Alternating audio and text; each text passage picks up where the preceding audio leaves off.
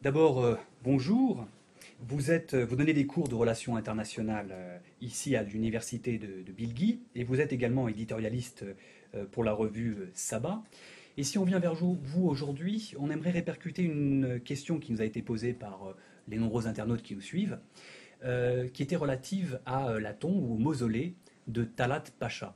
Il se trouve qu'on y est allé ce matin pour vérifier effectivement que ce mausolée existait et comment il était présenté. Donc on a pu effectivement constater que cette tombe était là. Euh, et on aurait voulu que vous nous euh, donniez un petit peu, euh, que vous nous expliquiez un petit peu quelle est la position de la Turquie aujourd'hui sur cet héritage, et notamment l'héritage assez polémique de ce monsieur Talat Pacha. Qu'est-ce que vous pourriez nous dire un peu là-dessus? Oui, tout d'abord, Talat Pacha est devenu, dirais-je, plus populaire dans ses, dans ses anciens euh, auparavant, tout d'abord parce que lui, comme Enver et Djemal, le triumvirat qui dirigeait l'Empire ottoman à la fin euh, de sa vie, de son existence, si vous voulez, étaient, les ennemis ou bien les, concurrents de, Mustafa Kemal. Donc, euh, la République a essayé qu'on oublie ces messieurs-là, bien que leurs femmes ont été données une, comment dirais-je, revenu par, par l'État euh, après que Djemal euh, Talat et, et, soient tués. Euh, les, premiers par assassinat par les Arméniens et l'autre en combattant dans Turkistan. Mm. Et cette, cette popularité, il me semble, ça vient d'une c'est une fonction de la réaction à, tous ces débats sur la, sur la question arménienne. Ah. Tout d'abord, moi, je ne crois pas que le, que le débat en Turquie soit si bloqué qu'on le croit euh, en, Europe ou en France.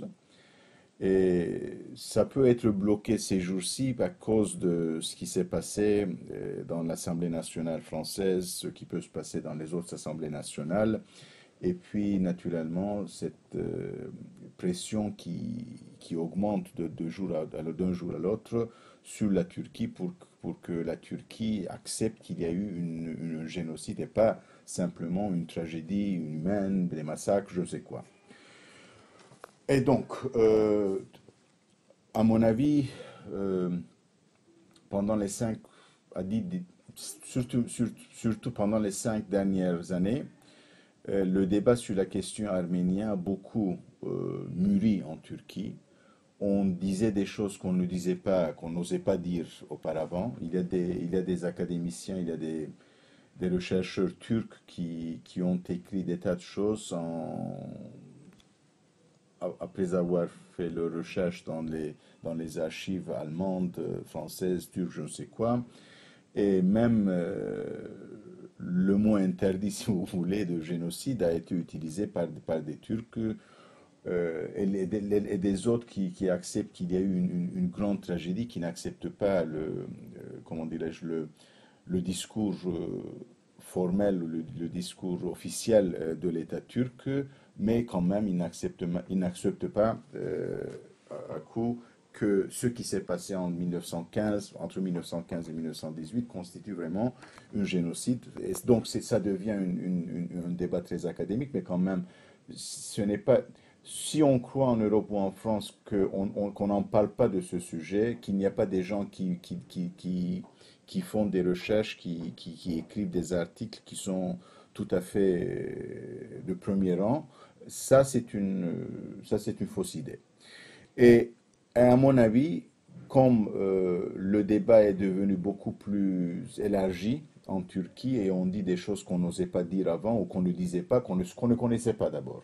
C'est très important qu'on ne connaissait pas qu'il y a eu une, une question arménienne, qu'il y a eu, que la population arménienne de ce pays a disparu d'une façon ou autre. À cause de l'éducation. À quoi, oui, à cause de l'éducation, et puis ce n'était pas dans la mémoire. Euh, euh, donc, il y a eu une réaction aussi. Et cette popularité newfound, comme on dit en newfound. Cette nouvelle, disons, cette nouvelle popularité. Cette nouvelle popularité de Talat et de Inver, peut-être, parce que les le, comment les autres de, de ont été transporté ici il y a à peu près deux ou trois ans, je crois. Ben, les, les deux tombes sont côte à côte, dans Oui, le même oui, espace. oui. Enver- Donc c'est vraiment, c'est vraiment une question de...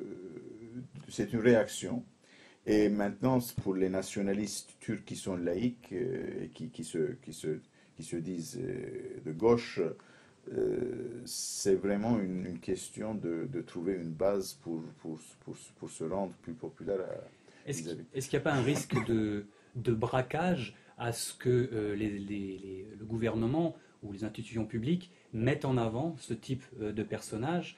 Est-ce que c'est pas à même de compliquer le débat entre euh, Arméniens et Turcs Oui, non, oui, absolument, absolument. À mon avis, enfin, Enver et Talat, euh, comment dirais-je, euh, je n'apprécie pas Enver et Talat, de deux hommes qui ont, qui ont, comment, qui ont rendu le coup de grâce à, cet empire. Et en fait, Talat est, responsable de, beaucoup de choses pendant, pendant la guerre, comme il était un des, des hommes forts des trois de, de l'Empire ottoman. Donc cette popularisation de ces, de ces noms, d'une façon, on peut dire que c'est vraiment euh, faire, une, faire la paix avec euh, les, les, derniers ans de, de l'Empire ottoman et les dirigeants de l'Empire ottoman qui étaient, des, comme, comme je vous ai dit, des concurrents historiques de, de Mustafa Kemal Atatürk qui a fondé la République, la République turque. Mais d'une autre façon, je crois que la revitalisation de, ou bien, comment on dit, revitalisation de, de, de leur nom, c'est aussi une fonction de, du débat arménien qui polarise le pays.